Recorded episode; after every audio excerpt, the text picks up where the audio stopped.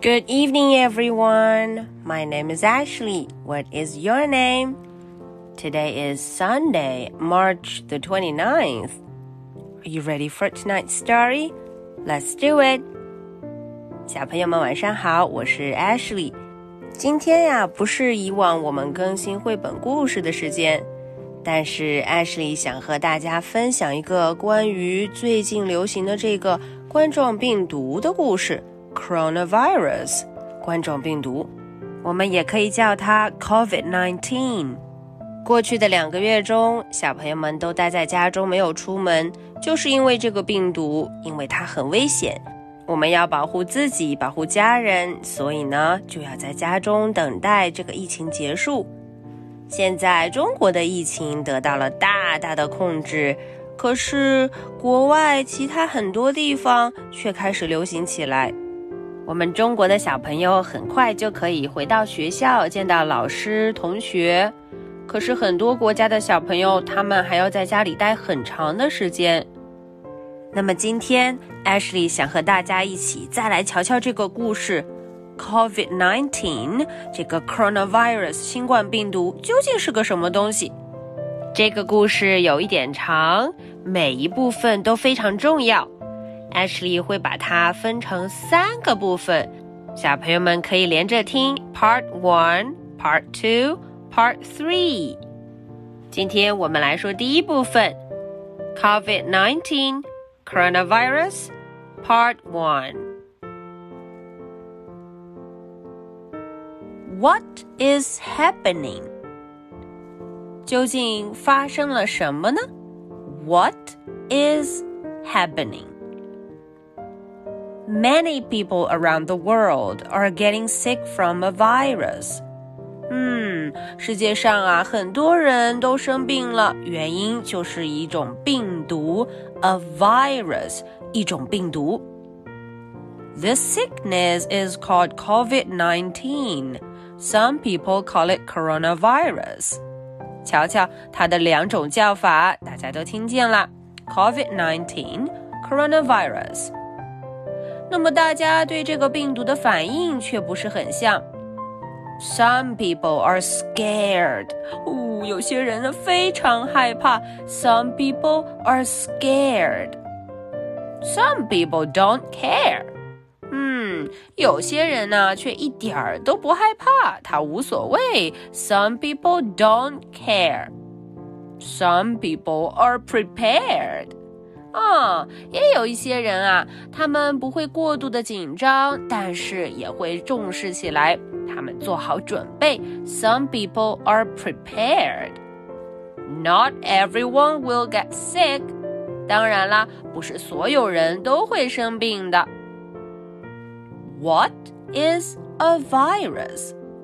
嗯，那么说来说去，这个病毒 virus 这个病毒。究竟是什么呢？A virus can only be seen with a strong microscope. 哦，我们人的眼睛可看不见它，只能用啊非常厉害的显微镜才能看见。A strong microscope. The virus that makes people sick with COVID-19 looks like a spiky ball. 诶，这个病毒啊，它长得就像一个圆圆的球，但是它身上长着尖尖的小钉子，a spiky ball。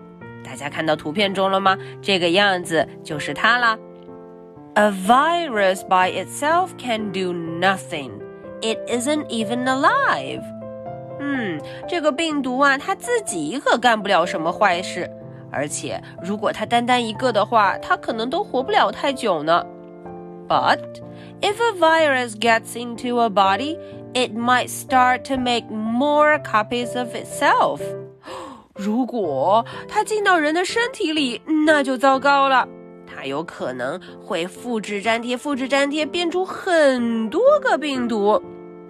If this happens, the body might try to fight the virus and get sick. 哦，要是这个事情发生了，嗯。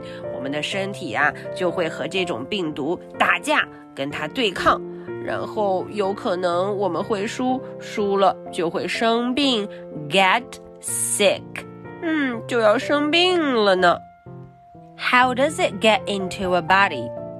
哎，说来也奇怪，它是怎么进到人的身体里呢？How does it get into a body? A virus can't crawl or jump into a body. 对哦，它呀没有办法爬呀爬或者咚跳到你的身上。It has to be breathed in or rubbed on a face. 嗯，大家看见了吧？有两种途径，我们有可能会染上病毒。第一种，breathe in，把它呼吸进来，breathe in。 第二种，rub on the face，哦，摸到脸上了，然后用摸过脸的手摸摸鼻子，摸摸眼睛，rub on the face，很危险吧？小朋友们要当心哦。看看下面的图片，我们就知道了。Breathing in the air from a sick person's cough could make someone sick. 嗯，如果啊，我们呼吸了刚刚别人咳嗽过的空气，有可能我们就会生病了。Cough, cough, cough, cough. 呃哦，大事不妙。Touching something that a sick person spit or snot was on, and then touching a face could make someone sick too.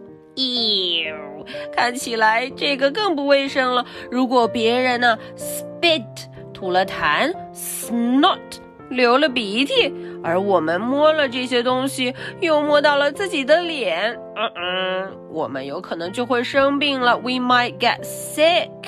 Oh, that's so so terrible. It's a tricky virus.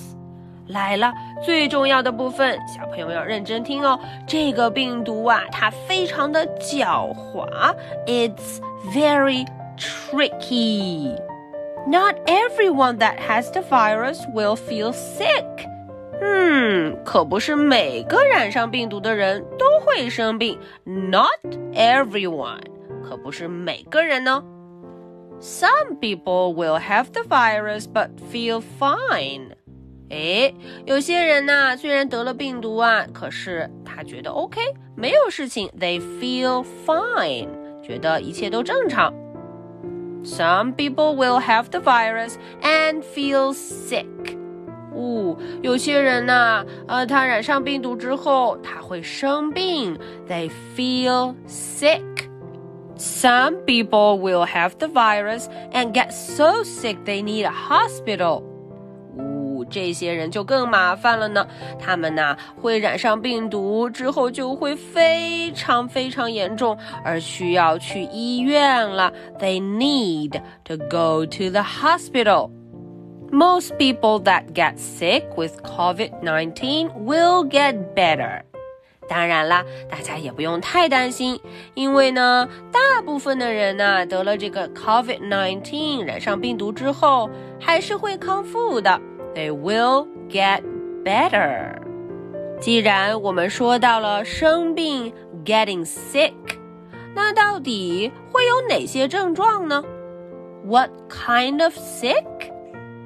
Most people that get sick will feel like they have a cold or a flu. 瞧瞧，大部分的人呐、啊，他们会觉得自己感冒了，或者是得了流感 （cold or flu）。 they may have a fever. 他们有可能会发热。They may have a fever. They may have a cough. 有可能他们会咳嗽。They may have a cough. They may not be able to take deep breath. 嗯，有可能啊，他们没有办法深呼吸。Deep breath. 嗯，没有办法，会很累。 They may feel very tired. 瞧瞧，他们会觉得身体很疲惫，非常累。They may feel very tired. 哇哦，看起来这个病毒 COVID-19 真的非常非常厉害，对不对？小朋友们听到这里，有没有觉得有一些害怕呢？好，那么这个呢，就是我们的第一部分。我们接下来会来想如何离这个病毒远远的，或者怎样才能保护自己。Alright, so this is all about part one. We'll see you in part two and part three. My name is Ashley. What is your name? Good night. Bye.